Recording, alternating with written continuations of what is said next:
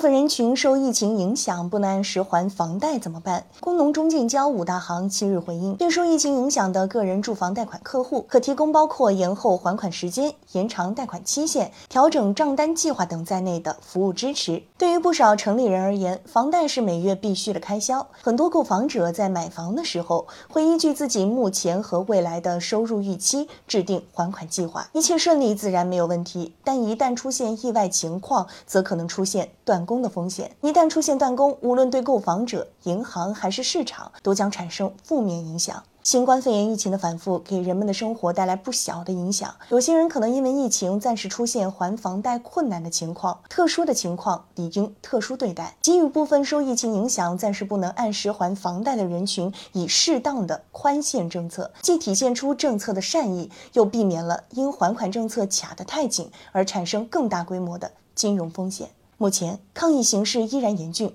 除了坚持当前的防疫政策，如何在疫情之中体恤民情、照顾民生同样重要。五大行在房贷问题上的表态，释放了积极的信号。下一步就是如何将纾困政策落实到位。